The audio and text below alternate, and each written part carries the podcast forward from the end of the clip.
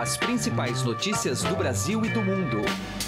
Política, esportes. Informação com a credibilidade do maior jornal do país. Estadão Notícias.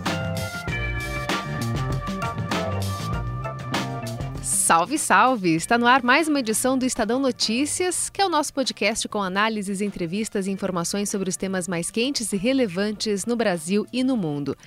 Eu sou a Carolina Ercolim e no episódio de hoje mergulhamos nos conceitos das políticas liberais que vão muito além do debate econômico atual. Entrevistamos Eduardo Wolff, doutor em filosofia pela USP e professor de filosofia política, que aponta algumas peculiaridades do liberalismo tupiniquim em relação à origem inglesa. Aqui o modelo canaliza um movimento explosivo de 2018 nas urnas que se chama Onda Antipetista. O professor também destaca que o bolsonarismo ainda importa do exterior, mais precisamente dos Estados Unidos de Donald Trump, teorias conspiratórias sobre marxismo cultural que crescem dentro das bolhas da sociedade. Você já deve saber, mas eu reforço: esse é um programa publicado de segunda a sexta-feira, sempre às seis da manhã, no portal do Estadão e disponível nas principais plataformas para podcasts: iTunes, Spotify, Deezer, Google Podcast, qualquer agregador por aí. Bom, é isso. Seja bem-vindo, ajeite o fone e boa audição. Estadão Notícias.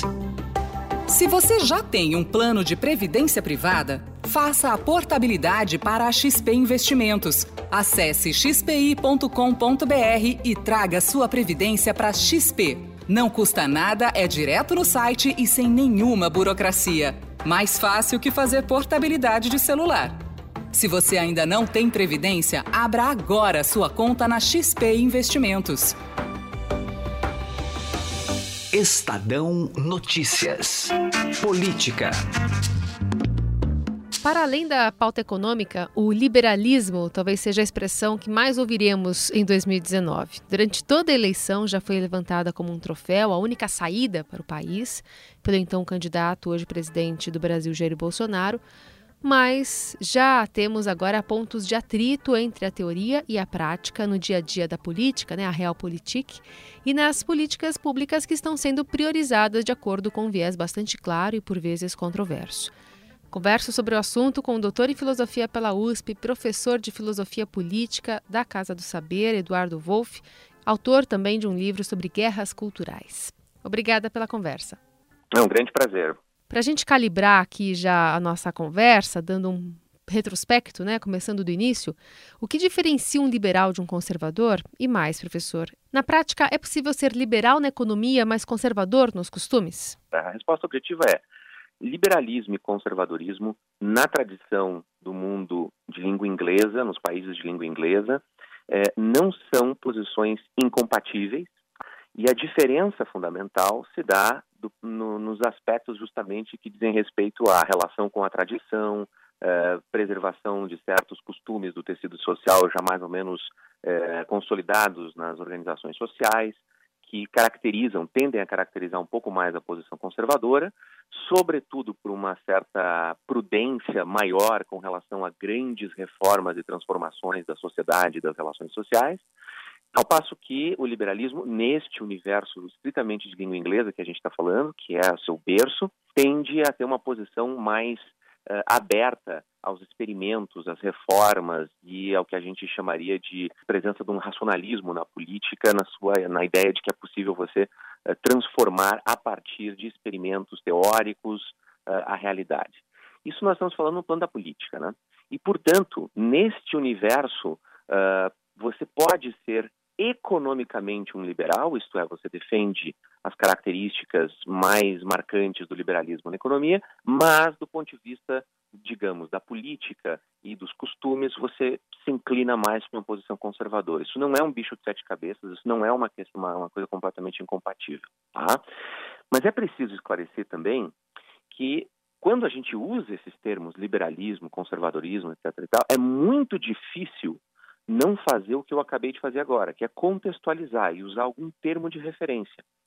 Portanto, quando a gente fala num conservador na Inglaterra ou nos Estados Unidos ou no Canadá, ele tem uma, um certo, enfim, um conjunto de características mais ou menos comum que permite fazer essa análise que eu estou fazendo. Quando a gente traz para o caso brasileiro, é muito difícil você dizer o seguinte: ah, o conservador é aquele sujeito que tem essas características aí que o Wolff falou, mas tem essa prudência com relação a grandes transformações. Não é assim que nós pensamos no Brasil o termo conservador. Nós pensamos o termo conservador num sentido muito intuitivo, como a pessoa que é pouco inclinada à mudança e que pretende manter o estado de coisas do jeito que elas estão, inclusive se isso representar eventualmente algum tipo de injustiça. Por isso nós temos, no caso do Brasil, da América Latina e de uma série de outros lugares, a visão do conservador como alguém que ingessa as transformações sociais, ingessa a mudança social, o que não é comum nos outros lugares, não é comum nos países de língua inglesa, por exemplo, sobretudo na Inglaterra. Por isso é tão difícil é, interpretar e entender esse movimento que está acontecendo no Brasil? No caso do Brasil, o que aconteceu foi uma convergência de muitas posições de pensamento, de variadas tendências de pensamento, que tinham um ponto em comum, que era a recusa ao Partido dos Trabalhadores, que ficou no governo durante eh, 13 anos e meio, que implementou uma agenda em vários aspectos considerada uh, equivocada do ponto de vista da economia, de uma esquerda populista. Foi contra este processo histórico, efetivamente, que diversos grupos sociais, que diversas posições políticas acabaram se articulando e desembocaram justamente na, na campanha de Bolsonaro, hoje presidente da República. Né?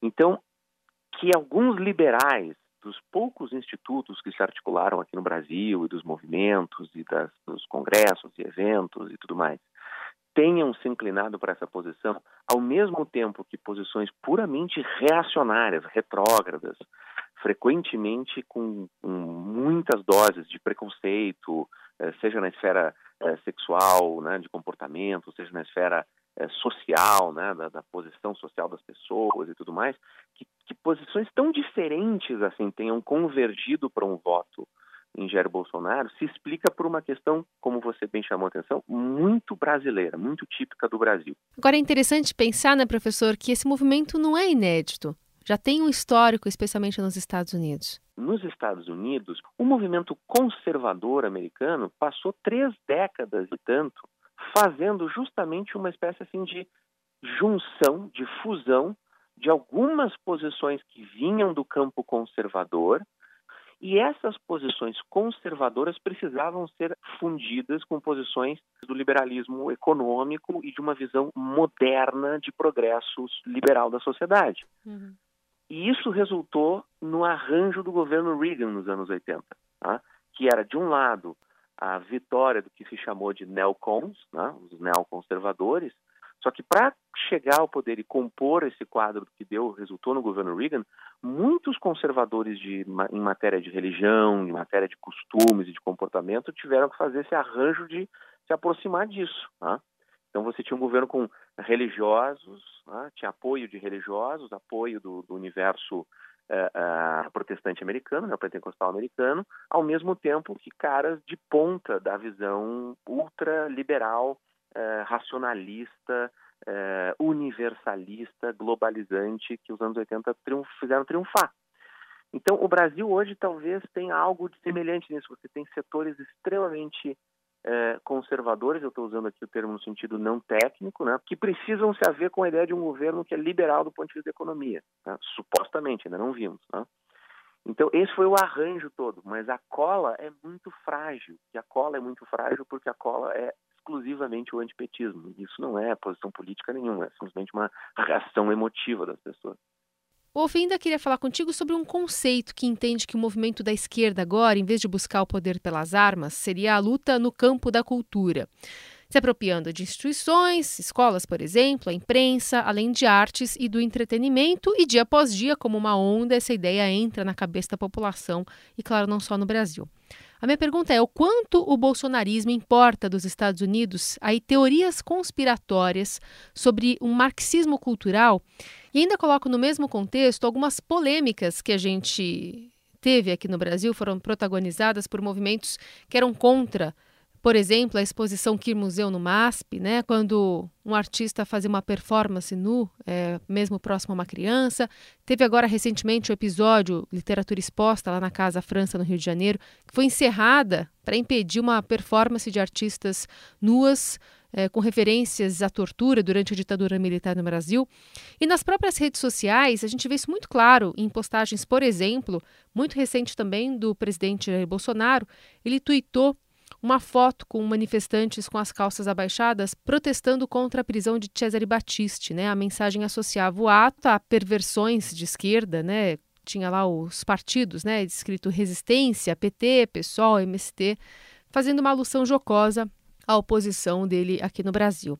Então é nesse contexto que eu queria aproximar o Brasil dos Estados Unidos, uma possível herança que a gente tem aí por conta desse marxismo cultural e de algumas teorias né, que podem ter sido importadas nesse processo. Que exista um plano que mais ou menos coordene a ocupação desses espaços na cultura, no jornalismo, na comunicação, nas artes em geral, etc. E, tal, e que isto seja identificável, quer dizer, que você possa dizer assim, olha, começou com o fulano, depois o Beltrano, esse outro autor aqui teorizou tal coisa, e aí eles juntaram tudo isso, e foi... isso é uma teoria da conspiração.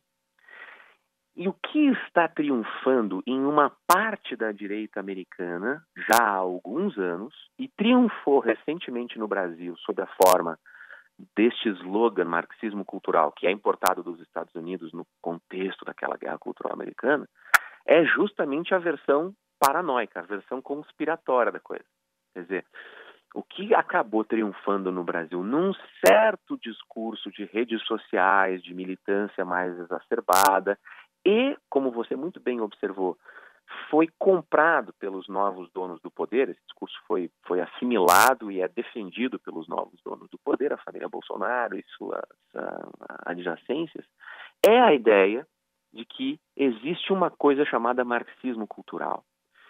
Que esta coisa chamada marxismo cultural, em primeiro lugar, é um plano de intelectuais judeus marxistas que foram gradativamente se voltando para desistir da luta de classes e da revolução e tomar a sociedade por meio da cultura, e que isso se deu nos Estados Unidos, sobretudo envolvendo coisas que vão desde a CIA até Hollywood, e que resultou no que eles chamam de politicamente correto, que envolve para eles, para os defensores dessa teoria, a presença dos gays na televisão, a presença de mulheres no mercado de trabalho, a tentativa de igualar as raças, sim, eles usam este vocabulário. Tá?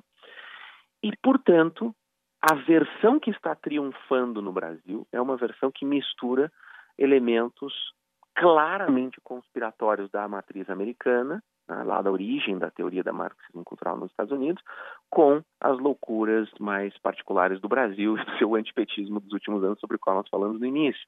Então, sim, nós temos um problema que é precisamos separar o que é efetivamente a hegemonia de uma certa visão de mundo na sociedade e da sociedade nas instituições da cultura e como elas podem ter um efeito de formação de opinião pública, de formação né, da, da, da visão de mundo das pessoas e tudo mais, do que é uma pura teoria conspiratória.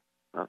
E os exemplos que você mencionou, para pegar apenas um deles, que é o caso da exposição é, no Rio de Janeiro, que, que teve o seu último momento, seu, aquilo que teria sido o seu desfecho, né, cancelada com essa performance cancelada, é, é, claramente uma intervenção de natureza ideológica por conta dessa paranoia com os costumes e com a cultura.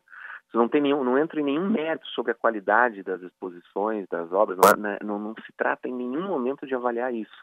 Trata de reconhecer que era uma ação do poder público interferindo na liberdade de expressão artística e, ao fazer isso, usar como critério uma posição moralista de natureza ideológica que, por sua vez, tem origem na teoria paranoica do marxismo cultural, que é, como eu disse, completamente diferente de você reconhecer a ideia de que existe uma hegemonia do grupo A ou B uh, num certo meio.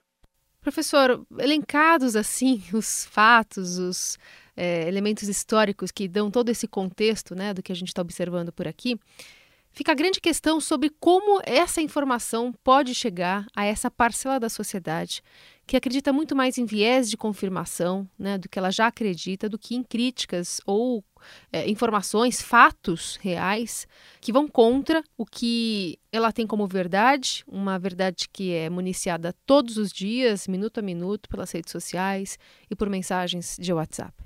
Agora nós estamos falando de um fenômeno que é basicamente o seguinte: você não consegue convencer as pessoas de fatos, não mais de opiniões razoáveis sobre os fatos, mas de fatos.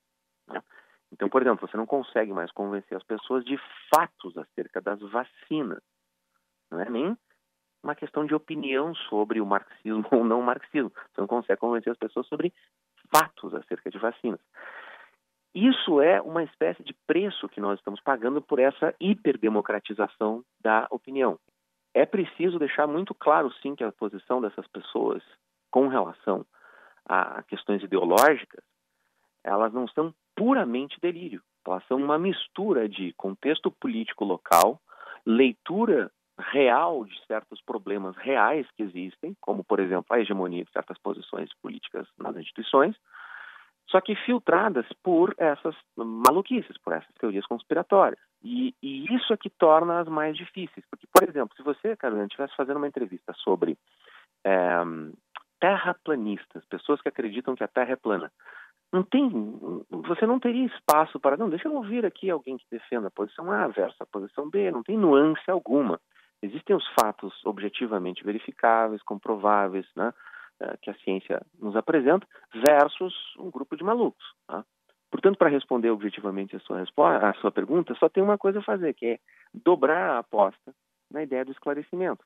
Isto é, é escrever muito, é, fazer muito programa de rádio, fazer muito podcast, fazer muito documentário, fazer muito filme, é, ter os melhores jornais possíveis, investir muito em checagem e ter estratégias de grande a acessibilidade a essas informações na mais alta escala possível, uh, tudo isso como parte de uma estratégia de, vamos chamar assim, de letramento digital. As pessoas vão precisar ter acesso a isso nesses formatos digitais, que são os novos meios de acesso à informação. Muito bem. A gente conversou com o Eduardo Wolff, que é doutor em filosofia pela USP, professor de filosofia política, também da Casa do Saber, e tem um livro justamente sobre guerras culturais, né? Um capítulo que trata desse marxismo cultural e, e fez uma, uma completíssima explanação sobre o liberalismo e como o Brasil deve caminhar nesses próximos anos. Professor, muito obrigada por conversar conosco. Eu que agradeço a você e a todos os ouvintes. Um abraço. Estadão Notícias. Direto ao assunto. Com José Neumann e Pinto.